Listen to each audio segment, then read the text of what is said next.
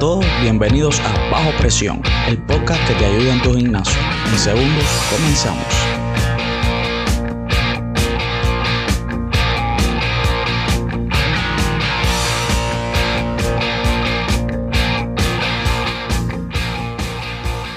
Bueno, reitero el saludo y desde aquí te digo que sí, lo has estado haciendo mal todo este tiempo. ¿Quieres saber qué y por qué? Pues quédate para que aprendas la mejor y más inteligente manera de preparar tu cuerpo para la sesión de ejercicio, lo que llamamos calentamiento, concepto que cambiaremos un poco. Vamos a ello.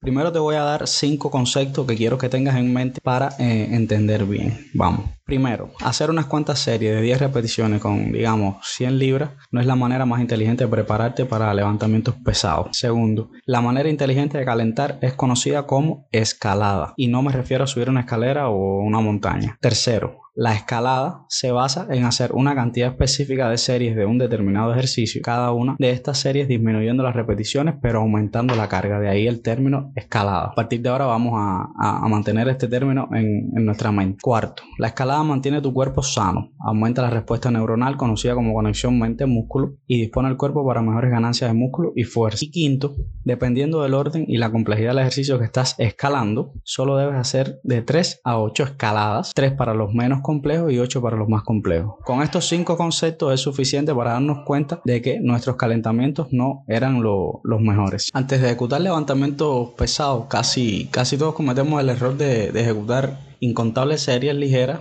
antes de entrar en el, en el terreno de los kilogramos más grandes, ¿no? Y eso es lo que llamamos calentamiento. Eso lo entendemos porque siempre ha sido la tendencia en los videos que vemos de ejercicio, en los famosos entrenamientos de famosos, eh, el libro de Arnold, etcétera, ¿no?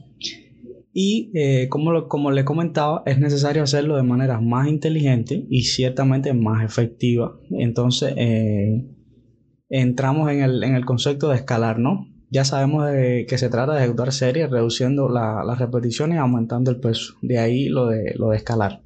Y recuerden, son tres series para los ejercicios menos complejos y ocho series para los más complejos. O sea, tres escaladas para los menos y ocho para los más, los más complicados. Ok, entonces ya tenemos claro las diferencias entre escalar y calentar. Y entonces vamos a pasar a tres razones por las cuales debemos hacer las escaladas y no calentar en sí, ¿no? Entonces la primera es que favorece una mejor lubricación de las articulaciones. O sea, a medida que mueves cierto tejido en específico, las articulaciones se lubrican con el líquido sinovial, cuya función primaria no es más que reducir la fricción en las articulaciones y todo esto se traduce en que genera movimientos más eficientes y que la articulación más lubricada disminuye el riesgo de sufrir lesiones en estas, así como en, los cartílagos, ¿no?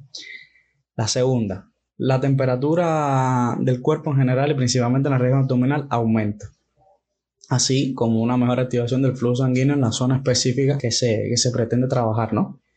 Entonces, eh, a medida que aumentan los rangos de movimientos activos, los músculos generan calor, eh, energía, ¿no? Y la temperatura del cuerpo aumenta. Entonces, él mismo necesita compensar mejor y generalmente lo hace a través de la termorregulación. Eh, básicamente esto se traduce en que el cuerpo estará mejor preparado en general para los levantamientos más, pesados. La tercera, mejor activación de la coordinación neuromuscular y estabilización.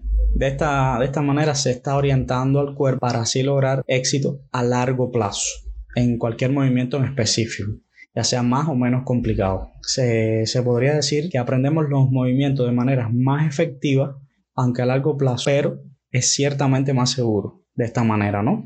La carrera de velocidad con las pesas no, no funciona. Siempre y cuando manejemos las cargas de manera más segura y nunca poner el ego por delante. Siempre recuerden que el ego pesa más que lo que, lo que pensamos y por lo general nos lleva a, a fallar. Existen varias maneras de, escalar, ¿no? Pero ciertamente la más efectiva es la relación inversa entre las cargas y el tempo del movimiento. Tempo es la velocidad eh, a la que hacemos los movimientos específicos del ejercicio. O sea, eh, en, esto, en esto de escalar, la velocidad es fundamental.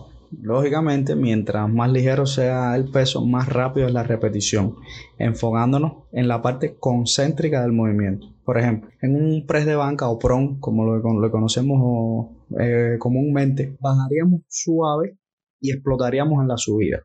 Se queda claro que a medida que la carga aumenta, pues la velocidad es menor, pero siempre tratar de hacerlo a la, a la máxima velocidad posible sin perder una correcta ejecución, ¿no? Esto, hacerlo de esta manera eh, estimularía la miofibría que dispone el cuerpo a un mejor rendimiento. Ok, entonces hacemos una, breve pausa y, y, continuamos con cinco pasos a tener en cuenta para, para hacer una escalada de manera correcta. Enseguida estamos de vuelta.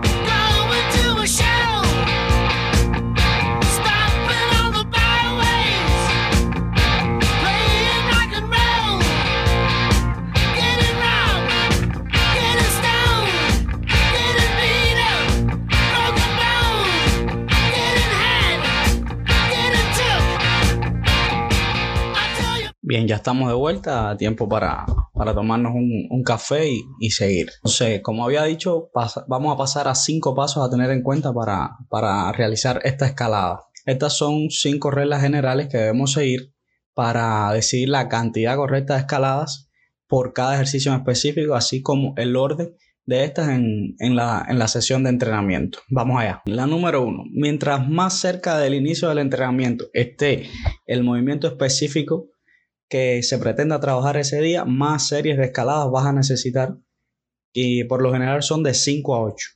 Esto quiere decir, por ejemplo, si el movimiento específico del día en el cual te vas a enfocar, digamos que es el press de banca, y lo vas a ejecutar al principio, pues debes hacer de 5 a 8 escaladas eh, del mismo. Número 2. Mientras más compuesto sea el movimiento, digamos, o sea, sigamos con el, con el press de banca como ejemplo, pues más serie de escaladas necesitas lo mismo, manténlas de 5 a 8. Los ejercicios compuestos son aquellos en los que intervienen más de una articulación y, más de un plano muscular. O sea, por ejemplo, press de banca, sentadillas, peso muerto, press militar, eh, etc. Sucede lo contrario con, los ejercicios de aislamiento, que es el número 3, que en este caso mantienen la serie de escalada en el mismo. O sea, por lo general de 1 a 3. Los ejercicios de aislamiento pues son aquellos en los que interviene eh, solo un plano muscular, como por ejemplo los bíceps con, con mancuerna. Número 4. Si las repeticiones programadas para el movimiento específico de la sesión de ese día exceden de 12 a 15 repeticiones, pues necesitas menos series de escalada. Por lo general, de 2 a 5. Y la número 5 cuando el objetivo es el estrés metabólico o, lo que es lo mismo que llenar el músculo de sangre, pues en ese caso puedes incluso exceder las 8 series de escalada, ya que no es necesario tanto peso, sino que el objetivo es acumular volumen de trabajo y densidad. Bueno, y así estamos llegando al, final de este podcast, eh, un podcast corto, pero considero que bastante conciso eh, para entender este, este tema de diferencias entre entrenar y, escalar y por qué es mejor eh, escalar. Eh, espero que les haya aportado algo de utilidad y que empiecen a aplicarlo en el gimnasio y verán resultados realmente asombrosos. Recuerden que esto no, no, es una carrera de velocidad, sino de resistencia donde la, la perseverancia es la que nos hace ver los frutos. Nos encontramos en el, en el próximo episodio y como les digo desde ya, entrenen fuerte y seguro. Chao.